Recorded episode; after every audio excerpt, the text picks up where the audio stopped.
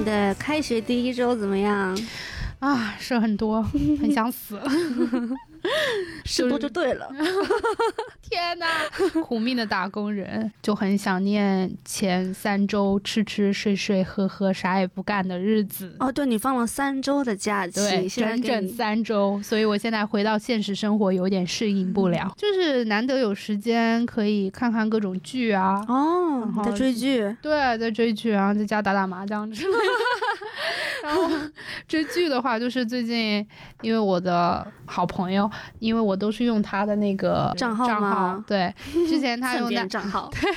之前他用 Netflix，然后他转到呼噜了嘛，我就发现在呼噜上有那个 Sign Signfield，嗯也就是《宋飞传》。嗯，然后我一直没看过，我就想说，哎，那我追一追看看吧。嗯对，怎么样？很好看啊，嗯我觉得就是充满了智慧，真的，就是编剧也写的很好。那个人是他自己写、自己导、自己演，哦，所以说这个 Signfield 是这个导演的人 last name 吗？对，就是里面演 Signfield 的那个人，他不叫 Jerry 吗？对啊对啊，这个人的本名就叫 Jerry s i g n f i e l d、哦，，对，所以是他自己写的，他也是出品人之一，嗯表现的也是他的生活吧。嗯，嗯，所以我觉得特别有意思，尤其是吃饭的间隙能够看上一集，真的是人生太美妙了。哦，所以你是比较喜欢看这个种情景喜剧类型的电视剧，对我特别喜欢情景喜剧。嗯因为我记得在国内的时候，大概我初二的时候吧，就看了那个《武林外传》嘛，然后当时就觉得哇，就是宁财神真的是个天才，对，的确是，所以我就特别特别爱看，包括像小的时候还看像什么《闲人马大姐》啊，我也喜欢看那个，管事婆，当时带了个袖章管事儿，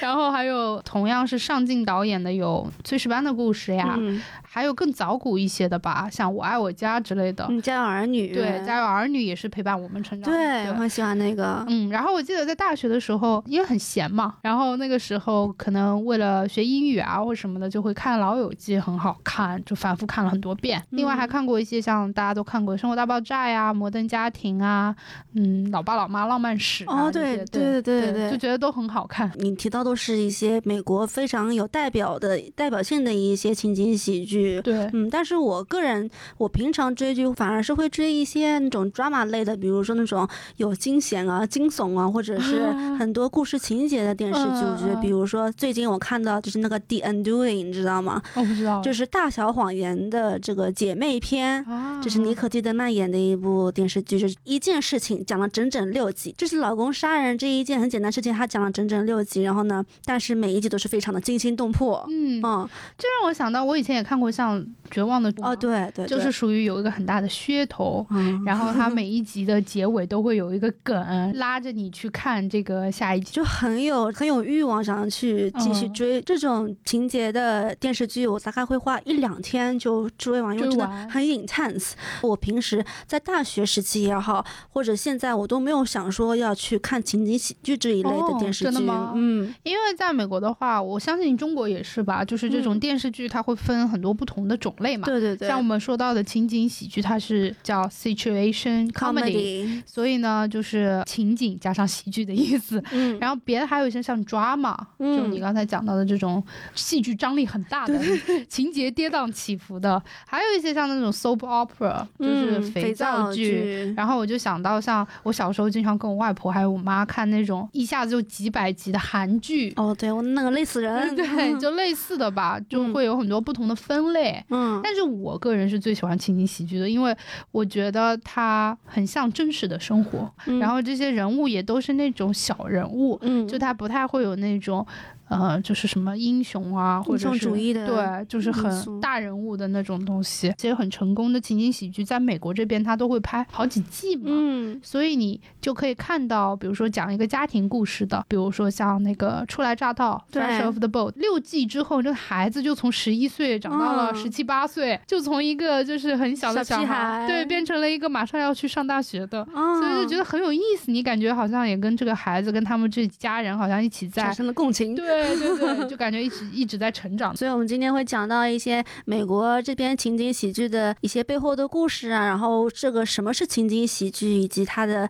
来源啊。像一开始的时候，这个情景喜剧其实是来源于广播的，还挺让我惊讶的，就是这个情景喜剧的鼻祖，也就是《我爱我爱 Lucy》。哦，我爱 Lucy，嗯，你有听说过这个剧吗？我有听过这个名字，对，对，这个《我爱 Lucy》呢，它就是好像是在一九五零到一九五七年时间段播出的，这是非常大受观众的喜爱嘛。因为那个时候我们也知道，美国赢得了二战，对，所以当时的这个国内的经济状况还算是挺稳定的，所以大家都会有这种相对的这个闲情逸致的去欣赏这些电视剧嘛。这个设定也是很好玩。这个 Lucy 她是个家庭主妇，她嗯一心想要当一个歌星，要当一个艺人，但是她是因为各种各样的原因，比如说唱歌老是跑调呀，就是那还当歌星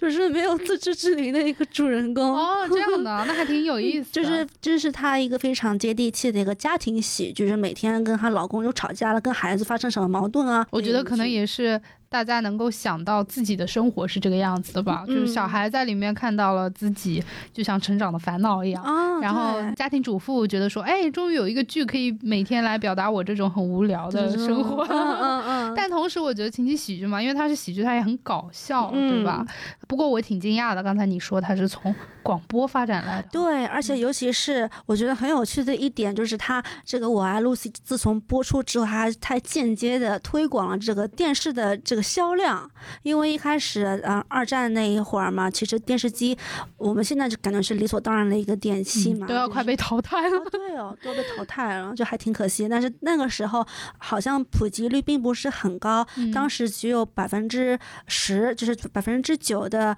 啊、家庭拥有电视机，然后他们都是对中产阶级的有钱人，然后知识水平也比较高，所以当时只有四百万台在美国普及。然后自从这个《我爱 Lucy》它播出完之后呢，就是在一九五零年那一年呢，一下子发展到到一九六零年，只过了不到十年的功夫，从四百万台电视机，然后发展到四千六百万电视机，就是像是十倍多。对，从百分之十到百分之九十的一个质的飞跃，所以我觉得嗯它像是间接的创造了美国人的物质基础。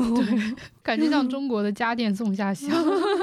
不过是真的是一个很好的软实力广告哈。对因为就是有需求了嘛，大家就会去买。嗯因为那个时候时代的变化是那样的哈。嗯，但是我就想到情景喜剧，为什么我很喜欢它？因为它，呃，是在一个固定的几个场景，场景里对，面就是嗯它这几个场景永远都是这几个。当然有时候可能会有一些外面的场景，嗯而且它的角色也很固定嘛。就比如说像《老友记》，就他们六个朋友；像《嗯宋飞传》，就主要他们四个人。对，然后像呃那个《生活大大爆爆炸也就是这几个人。嗯，所以他的人物也是很固定的，所以呢，我觉得对于编剧的台词功底，以及他创作这个人物的时候，要把它创作的很原型人物，就是很饱满，就是没有一个人物好像是一笔带过的，很单一的哈。比如说他们在创作的过程中，因为他跨度的年份有十年甚至更多，哦，所以呢，你怎么在这个过程中，你把这个已有的角色能够不停的饱满起来，然后把他小时候的故事拿出来说一说呀，或者是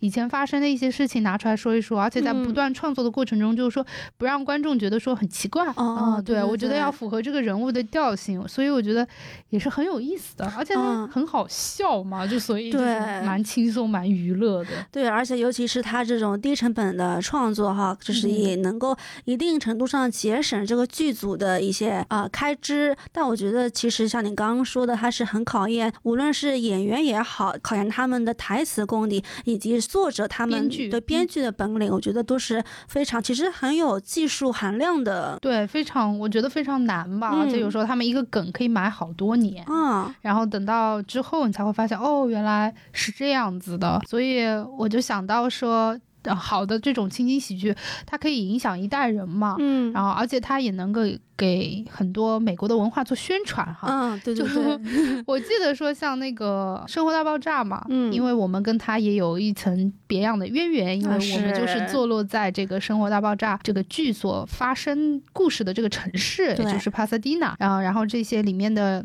科学家们都是在 Caltech，也就是加州理工学院的研究员嘛，对，啊，博士生，所以都是科学怪咖。他跟那个帕萨蒂娜就是很有缘，因为他这个剧的成功，它对于这个城市做出了很大很大的推广。对，所以像在 Old Town 老城有一条街就叫 Big Bang Theory Way，嗯、也嗯，就是生活道大爆炸路。对，就是很多人会去那边拍照打卡。嗯，对对对，包括像那个 Sheldon 他们家那个公寓嘛，从他们的那个窗外看出去，能够看到这个帕萨蒂纳的地标性建筑，也就是市政厅。嗯，啊、所以很有趣。我之前还看过一个文章，说是八这些人物都是住在那儿哦，条街是吗上面，？对，嗯，就很有意思。我还记得我之前工作的时候，哈，前一份工作有参加那个领馆跟这边帕萨蒂纳市的一个晚宴之类的。哦，然后当时那个市长就发言，因为在场的都是中国人嘛，然后那市长就说啊，我们跟国内的某个城市哈也是姐妹城市，嗯嗯，他说：“嗯其实我也去过中国。他说我当时去中国的时候呢，就跟大家说啊，我们帕萨蒂纳是美国很有名的一个城市。嗯，他说我就先说了，我们有这个嗯世界著名的 Rose Parade，也就是玫瑰晚，对玫瑰碗和那个每一年一月一号的玫瑰花车大游行哦，嘛。对对对，结果大家一脸懵逼的看着他，因为没有人知道什么玫瑰湾，什么玫瑰花车。他就说：“哦，那我们还有这个著名的加州理工大学，嗯还有这个 NASA 航天局做技术支持的 JPL。”哦，对呀，这对些足够有名了吧？嗯，他说当时就有一些人说，哦哦，就是能够理解到说，哦，原来是那里。然后呢，他看这个反应不是太大，他就嗯放出了重招，他就 说，我们这里是这个美剧《生活大爆炸》取景地，取景地，对，嗯讲的就是我们这里的故事。然后所有的人，他说当时全都恍然大悟，然后他也觉得很好笑嘛，他就把这个故事讲出来。嗯，然后我当时也觉得很好玩，但是一想就觉得。也不违和哈。作为一个嗯中国人，你如果跟我说哦，这是《生活大爆炸》的那个取景地的话，他就会觉得说哦，原来是这里。对啊，就很好的推广了我们这座小城市。对，我觉得 帕萨蒂纳在美国真的还蛮有名的，但是可能嗯说回到中国去说的话，你只能拿出《生活大爆炸》这张牌啦。嗯，对，而且尤其是洛杉矶嘛，它的洛杉矶的一个算是富人街区的地方，所以其实我们现在住的地方还是一个挺低调的一个街区。而且挺漂亮的一个地嗯，方。是，所以我就想说，这个《生活大爆炸》这个情景喜剧哈，嗯，在这个推广文化这一方面，美国文化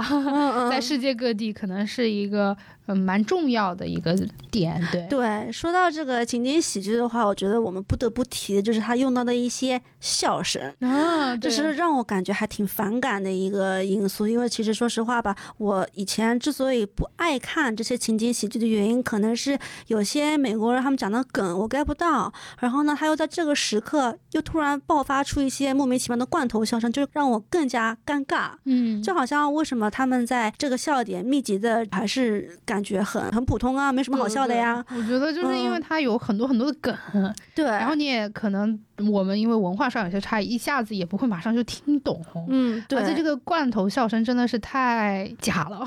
对啊，就是跟我们就是国内综艺节目里面的罐头笑声哦录制好的没什么两样。对对对对嗯对，所以他也是一直被 diss 嘛。对，包括我还记得之前我们剪那个狗仔的音频的时候，老板一直跟我们说要加一些这个音效所，谓的音效，对，然后 我们就很抗拒。就自动了无视了他的请求。对对不起，老板。但是说到这个罐头笑声，其实它是有心理学的一些依据的，嗯，对，因为它就是属于有一种领校园的感觉吧。嗯，我也不知道这样说对不对哈。也就是说，这个地方它就是告诉你你该笑了。啊，此处有梗，的对，此处有梗。然后有时候我们也有这样的经历嘛，比如说你在外面跟朋友们在一起的时候，他们讲到一件事情，然后他们开始笑了，嗯，然后你可能也会跟着他陪笑陪笑。所以他是这个笑声这种东西是有感染力的。对，我觉得就跟打哈欠一样，就是也是非常容易传播给到其他人的。就是这个罐头笑声也不是现代的这么一个东西，就是早在十七、十八世纪，当时不是有那个莎士比亚剧场嘛？哦，呃，他们就会剧组就会安插一些观众，就是托儿，一些托儿，就专门负责负责渲染这个气氛，所以哦也算是一个比较源远流长的一个元素了，情景喜剧的一个标配的元素。然后再后来呢，就是因为在大概是一九三零年，在美在美国吧，就是这个广播嘛，是表演这个笑话一个很常见的一个形式之一嘛。当时就是我们所说的这个 stand up comedy，嗯这些脱口秀，脱口秀演员，他们就是比较习惯面对观众表演嘛。但是如果没有喝彩声啊，或者是复合复合的笑声，会让他们觉得很局促，感觉有点严谨，会影响发挥。所以电台他们就开始雇佣一些观众，就是进进入到直播间，专门模拟现场演出的环境。哇，嗯这让我想到，就是以前我看过一个访谈，是汪涵嘛，嗯，他就讲说，在他成名之前，他去电视台打工，就是负责在节目正式录制录制之前，嗯，他就上台，然后领着讲一些笑话或者领着大家嗯嗯嗯笑。我觉得是有道理的，因为不管是节目的效果，还是说录制，可能会想要有一些这样的笑声给他暖场，那对对对，感觉。而且你不觉得这也算是我们人人性中就是想要得到一些社会认同的一个 一个方式吗？还真是，我觉得。嗯但是说到这个罐头笑声呢，这个。生活大爆炸，嗯 他们又要跳出来说了，因为他们这个剧组就特别引以为傲的，嗯，就是说，虽然在那个《生活大爆炸》这个剧里面也有很多这样的笑声哈，嗯就是讲到一些梗，你就能听到这些观众在笑，但是呢，所有这些笑声都是真的。哦，对，你知道他们是怎么做到的吗？他们会边改剧本，然后边看观众的反应。对对对对对，哦因为他们是不是用那种录好的罐头笑声？哦他们是每一每一集在录制的时候呢，并不是说常规的拍摄，嗯他们是在这个呃洛杉矶 Burbank，也是离我们不远的一个城市，因那边就是有这个华纳呀和这些很多的环球影城都在那边嘛。然后他们的摄影棚呢是每周都会有一个小剧场，所以他们每玩对他们每一周在演的时候，其实是有邀请观众来，然后那个票都是免费的哦，你可以嗯去那边参观。等到录制的时候，演员在这个台上演，呃，观众就在下面观看，所以他们就特别引以为豪，因为他们每一期都是有现场录制的。嗯现场录制的时候，观众给予的那些笑声的反应就是真实的。哦，所以说他们就是如果不好笑的话，那就只能不好笑，继续演下去是吗？，对，但是嗯会有一些改变，嗯，就比如说这个梗，他们会说不好笑的话，他们会再改一下。嗯或者是很多时候，像 Sheldon 这个人物希尔顿嘛，嗯，他不是一个有一点情商很 低嘛，对对就是嗯，但是他是一个很温暖的人，就是说他并不是一个坏人，嗯或者是一个太刻薄的人。嗯、虽然他很喜欢批评别人，但是都是本着他对科学的这个很那个很高要求，对对对，嗯并不是说他好像一定要去 judge 别人怎么样。所以编剧说，有时候他在写这个人物的时候呢，会容易把他写的好像太明了，哦，嗯、好像太像人身攻击了。对，所以这个时候，观众如果说看到这个梗，他们没有笑出来，很多观众就会哦，就怎么这样？哦就是他们会觉得说这句话好像不太好笑哈。哦，所以编剧会根据观众的反应呢，再给他改一下。嗯嗯，所以我觉得这也蛮有意思的，因为相当于有一个互动嘛，然后嗯你能及时的去修改你的剧本。所以说这些观众他们也算是小白鼠，对，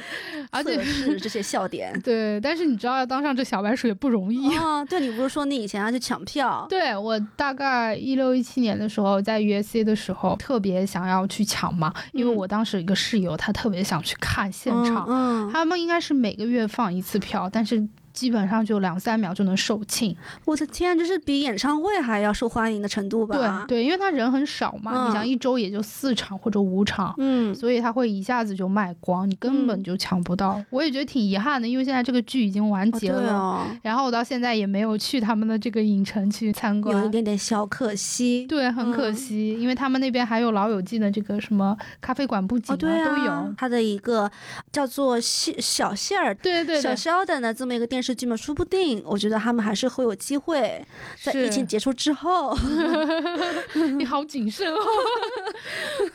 对，其实以后有有机会的话，可以大家去看一下嘛，因为嗯有很多这种制作方面很有趣的，然后还可以去参观这些呃服装间什么的。对啊而。且像他们的那个场景的设计，我觉得也是很有趣。对，嗯，像我之前我最喜欢看的是他们的片头，嗯，就是一个非常精彩的一本人类简史的缩略，对缩略的片花，就是它讲的是什么。从最最远古时期的细胞分裂啊，然后嗯。火山爆发，嗯。一直到现在这些呃世界历史的每一个里程碑的事件，都被他一分钟对，在歌词里面，然后只通过不到一分钟的时间，就是讲完了整个整个人类史，我觉得这是个很了不起的一个点。对，嗯。我觉得关于这个剧，它很神神的一点就是说，因为主人公都是这些科学怪咖嘛，嗯。所以有研究天文的啦，有研究机械的啦，有研究这个微生物的，然后还有嗯一个是神经学的，就是就是都是这些非常高端的深奥的深奥的东西。嗯，对，所以呢，剧本能够写出来，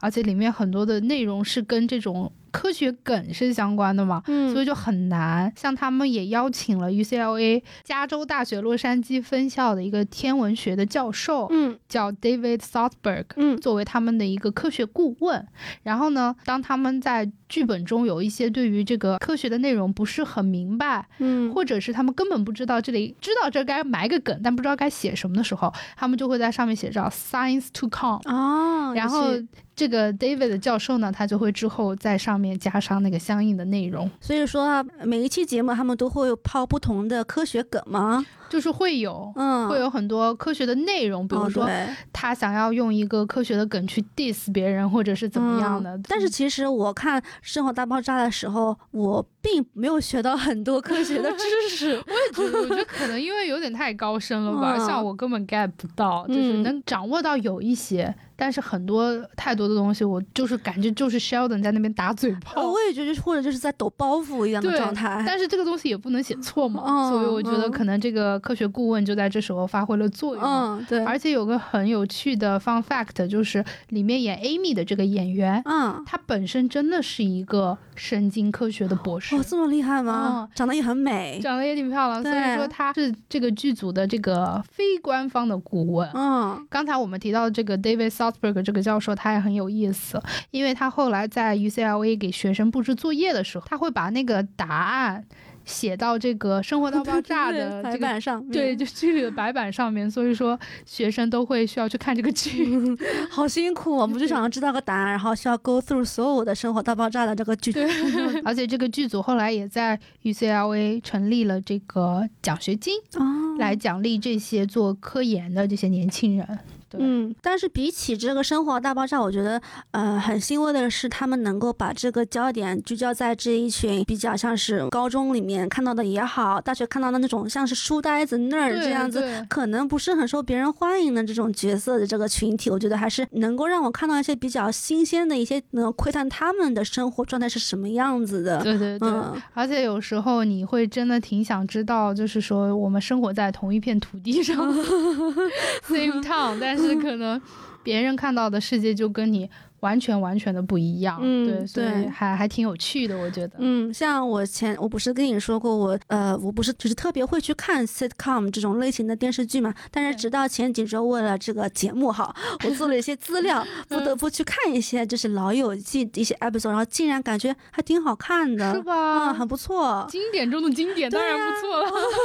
那倒是，就是从我是从第一季开始看的嘛。哎，好像其实很多美国家庭所谓的价值观其实是世界共通的。对，是的。嗯而且你觉不觉得，就是说，时尚真的是个圈。啊，对，就他们里面穿的衣服都都挺好看的，嗯就是嗯，男生不说哈，我觉得三个女生的 这种性格，她们平时的这个穿衣啊，都还蛮蛮好看的而。且还有借鉴的价值。对，是的，嗯所以我觉得就是呃，虽然他跟我们隔了一个。年代就 generation，、他们可能是我们父母的这种年纪哈，但他所表达的这种年轻人跟朋友在一起，在一个大城市，大家一起打拼，嗯的这种精神和这种这种生活的故事，我觉得是很普遍的吧。就我所以我觉得这就是为什么大家那么喜欢《老友记》的一个原因。对。嗯，之前我是有一点点偏见，说这个 sitcom 有什么好看，我们就大家一起唠嗑嘛。但是其实我发现还有很多那种，呃，他们。不讲大道理，他们是从生活中的一些小事情呢，就是映射出当时社会的一些啊、文化的文化现象啊，或者是年轻人生活时候的那个状态，我觉得还是很有很多学习的价值。尤其是我记得我妹妹，他给我推荐了一一些 episode，因为当时我是着急想要 go through 不同的季嘛，嗯然后我就看到了 Brad Pitt，还有啊客对串，有客串这个某一季他那个 I Hate Rachel Green Club，对对，你还记得那一集吗我？记得，我记得 那集真的太好笑了，而且正好也是那个时候他们应该已经结婚了吧，对，嗯，所以也是通过这个剧记录了他俩颜值的高峰和感情的高峰。是，我就觉得哇，就是 Jennifer，她已经拥有了 Brad Pitt 的，就是最最顶峰的颜值以及状态，算是感觉还挺挺欣慰的。对，我觉得得像嗯 Jennifer Aniston，就是因为她演了 Rachel 这个角色，就成为了美国甜心嘛，所以大家是那么那么那么的喜欢她，所以嗯在她日后的感情纠葛中，大家都是站在她这一边的。是吗？因为《老友记》的影响力也是很大嘛，去年也正好是他们开播二十五周年。嗯，最近几年就一直疯传说他们要合体，再拍一哦期这样的，所以呢，就是可见全世界的影迷都属于非常期待嘛。Jennifer Aniston 她开通她的 ins，嗯，第一张照片是他传的他们六个人在一起的一张自拍，还挺可爱的。哦当时这个就网就爆了，ins 的这个点赞数就创了新高。哇，这么夸张？对啊，就是嗯可见，就是说它的影响力有多大。嗯而且我觉得可能不只是美国吧、嗯 i n s 的话，全国呃全世界很多其他国家也可以用嘛。对，所以大家都会特别的期待，包括去年二十五周年的特辑，好多的这种主创都会提到那些观众，都会跟他们讲说，哦我特别喜欢这个剧，它是怎么改变了我的人生啊，这样的故事嗯就是很多很多。哇，就是感觉像是在我们暗淡的生活中的一束光对，的存在是的。其实说嗯到《老友记》，我是特别喜欢他的那个公寓。啊。因为它的公寓可以说是全纽约最有名的公寓，但是它嗯不是真实存在的。对，设计这个公寓的老爷爷呢，叫 John Schaffner，他是一个嗯。很有名的设计师。啊、他就是专门做这种情景喜剧的布景设置。嗯。包括像《生活大爆炸》的也是他设置的，然后这个呃《老友记》的这个公寓呢，就有几个很开拓性的地方，嗯，就比如，说它的颜色，它用了紫色的墙纸，嗯，因为当时他们跟导演那个探讨嘛，导演就说，嗯、好多的那个情景喜剧，就像我们提到的《宋飞传》哈，是同时期的，它也是有一个公寓的设定，但是公寓里面都是白白的，就是白的比较墙。普通的装饰。对，然后这老爷爷他就想说，他想把墙刷成紫色，虽然嗯乍一听觉得有点怪，但是紫色是一个很温暖的颜色嘛，嗯而且真的是给老友记定了一个基调。之后大家看到这种。纽约市的这种公寓，然后又是紫色的，就会想到《老友记》。包括他还，嗯，他特别想要这个剧情有更多的发展，所以他在设计上面就是不是说很封闭的。比如说，它会有个呃很多门在这个设计当中，嗯，嗯、阳台也是有个门，他就会觉得说可以有各种不同的情节，不同的可能性，不同的可能性。对例如说它里面有一扇门吧，从来没有交代说这扇门会通往哪里，或者它是个怎么样的作用，哆啦 A 梦的时间门。有可能。然后呢，当时这个设计师 Schaffner 先生他就想说，我就把这个门竖在这儿吧。啊，然后看看之后剧情发展之后会变成怎么样，嗯，然后果然到了第六季的时候，他们就针对这个门后面是什么做了整整一集，而且那集也蛮好笑的。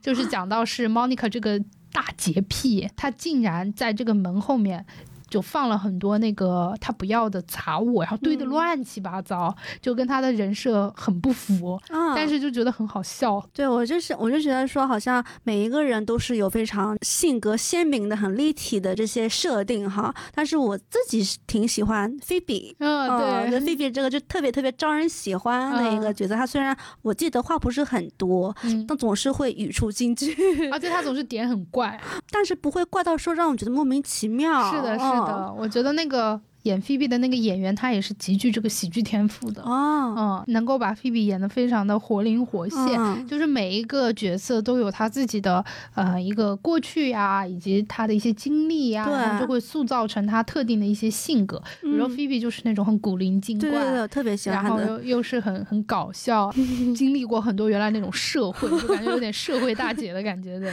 但是又没有那种社会大姐非常那种很腻油腻的气质，就反而是像一个小精灵一样。然后嗯她的穿搭也非常的非常的时髦，因为你之前不是说他像是一个嬉皮士一样子的存在吗？对是的嗯嗯、所以我觉得要讲《老友记》里面的内容的话，实在太多了。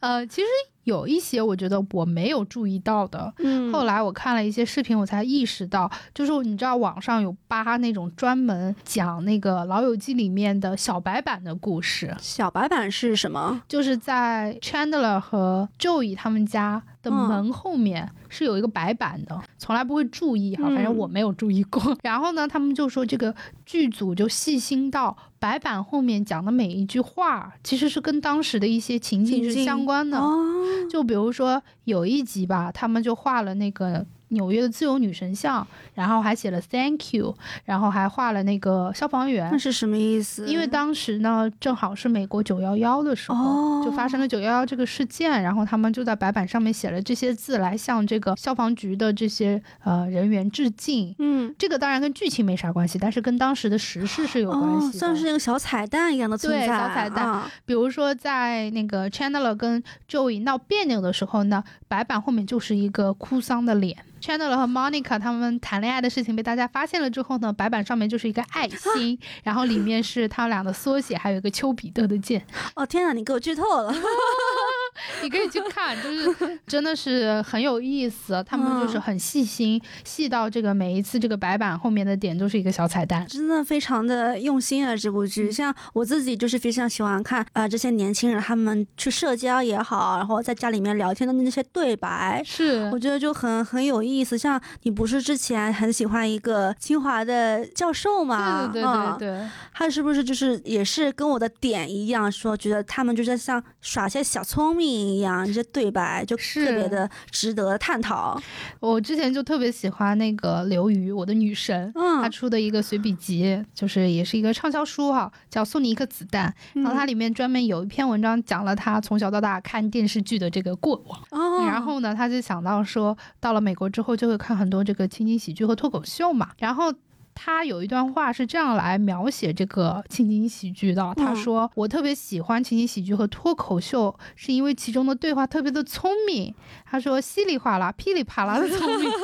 那种小机智、小幽默，那线路、那速度、那弧弧旋、那扣杀，比乒乓球比赛决赛还好看。”写的很好哎，对，我觉得嗯非常的贴切，嗯因为他本身是一个非常可爱的一个作者嘛，嗯所以他讲的很多东西，我觉得都都很有意思。讲的这段话就是很好的、完美的表达了我对于嗯这个情景喜剧的一个看法。对，我觉得除此之外的话，我。觉得情景喜剧它也是像我们刚刚说到，它是反映了不同的社会的一些背景嘛，像是《老友记》，很多故事都可以找到七八十年代那些独立电影的一些影子，就是比如嗯说关于女权啊、反战啊、性解放时代之后的美国，他们主流社会的一些气氛都可以非常淋漓尽致的体现在这部电视剧里面。就是嗯，我觉得相比同时代的一些呃肥皂剧，比如说《欲望都市》啊，或者是《成长的烦恼》啊，或者是这边还有一个跟国内很像的叫做急诊室的故事。嗯，他们就是更为杰出的地方，就是他们能够把这些所谓的编剧把在医院里面感人的故事，比如说这个菲比帮助他弟弟，就是产下了三胞胎，对，对，然后以及家庭间的一些比较好玩的故事，让我印象很深，就是莫妮卡的父母啊，对她。不是特别的 有待见对对啊，对对就诸如此类。我觉得无论是小孩、老人，或者是学生白领，以及像一些少数群体，他们都能够享受这些角色的代入感。对，嗯，你知道那个时候为什么？编剧要写菲比给人生孩子吗？我不知道。因为那个演员她当时真的怀孕了。呃，很有趣的就是说，他会根据这个大家的一些生活上的变可化，对，因为嗯那个演员怀孕了，嗯，所以他们就强行给她加了这个怀孕生孩子的 戏。但又因为菲比的性格，她当时也没有什么男朋友，你给她强加也觉得很怪。对，所以，因为她很古灵精怪，她很 就是不走寻常路，所以给她加了这个，然后让这个演员能够安心的有这个大着肚子的这个戏，这很有趣对，像你刚才也提到说，嗯、老友记》那个时代正好是美国这个性解放这个时候嘛。。对，嗯、我听说之前因为《老友记》特别的火，所以国内也想像央视哈，也想把嗯它引进过去，然后翻译嘛，就是。OK OK，就是会央视不是会经常有这种播放国外的这种优秀的作品的这种嗯平台嘛？但是就是因为它里面有太多这种很搞笑的黄色哦笑话，段子。可能真的是不太合适国内的一个嗯氛围，所以他当时就没有翻译过去。对，嗯，那有点可惜，但是我觉得我们现在这个资源多了，大家都可以在各个平台上找到这些电视剧，然后也可以帮我们顺便练习一下英文。是、嗯、是。其实我看了《老友记》之后，我就是特别喜欢他们的这种年轻人的这种生活，嗯，比如说很自由，然后跟朋友住在一起，然后最好的朋友就住在我的对面，啊就我觉得这是太羡慕了，引领了很多人的这种生活理想嘛。然后嗯下班了之后就在楼下的咖啡店一起见面啊什么的。啊虽然说现在在美国咖啡店到处可见嘛，嗯但是的确在二十五年前老友记刚出来的时候，这个咖啡屋真的是引领了年轻人去咖啡馆的这样的一种潮流。哦，包括现在有很多的咖啡馆，它就会有像老友记的那种布景那种设定，对的，嗯那个布艺沙发这种感觉，哦对，所以它真的是影响了就是很多人的这种生活方式。其实到现在来看，回首我们回首这这几十年代的这个电视剧的变迁哈，我觉得好像无论是这个 Netflix 啊，或者是什么 Hulu 啊，就是美国这边比较受欢迎的这些流媒体平台，嗯就是好像越来越少看到这种关于情景喜剧类型的电视剧了。大家都是比如说现在我们最常看到的是一些 drama 类的，对，嗯嗯，我觉得也挺无奈的。然后我嗯之前有朋友，他之前就在疯狂的追那个《Bachelor》，就是那个哦，就是那个真人秀，很很狗血的真人秀，很狗血的真人秀。然后我就问他为什么想看这个，他就说因为生活实在太累了。嗯，所以他想看一些很 dramatic 的东西来刺激一下自己的这个观感啊什么的，可能嗯。大家不太有时间真正的去看一些类似这个情景喜剧哈。嗯对我来讲，我还我觉得还是很放松的，因为是呀。我太受不了看真人秀了。就是觉得好像我们也可以看到观众的喜爱以及审美随着时代的变化而变化。是的，嗯真的，就现在 Netflix 上这种还挺多的哈。嗯当然它很包罗万象了，它有各种不同类型的，像纪录片什么也是做的很好的。嗯，对，对，就是像你刚刚，无论是《老友记》或者是《生活大爆炸》以及《摩登家庭》这些电视剧，逐渐走向了完结，那种情景喜剧像是走到了一个十字路口一样。因为毕竟这一个领域已经很多年没有产生新的热门的剧集，除了我们之前提到的那个《Fresh Off the Boat》，嗯，就是比呃，也是把这个焦点 focus 在在美国的华裔实现美国梦的这么一个啼笑皆非的一个心路历程。真的很好笑。对。所以说，虽然我觉得我们作为观众，对于生活中的欢笑，肯定是永远都是需要这么想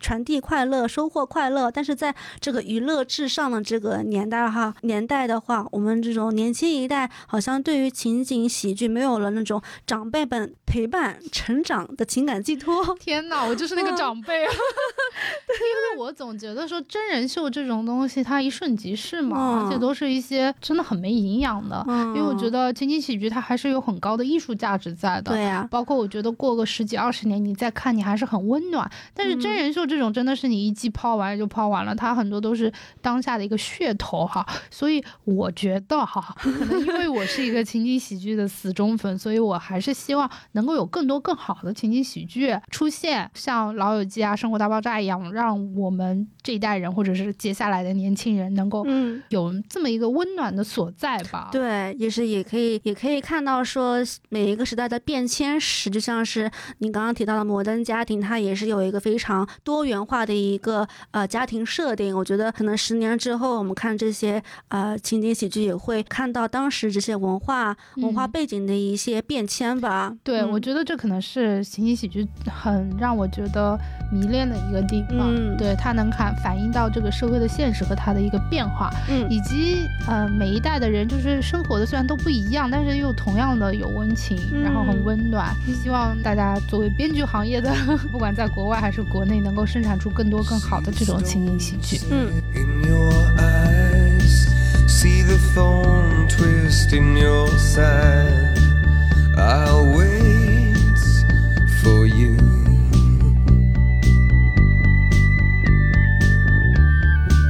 Sleight of hand and twist of fate.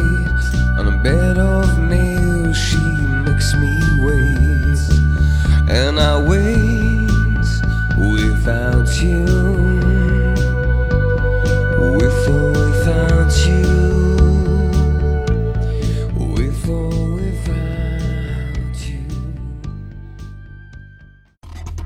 这里是艺术狗仔说八卦，我们时而严谨，时而脱线。欢迎关注、点赞及分享，一起增长奇怪的知识。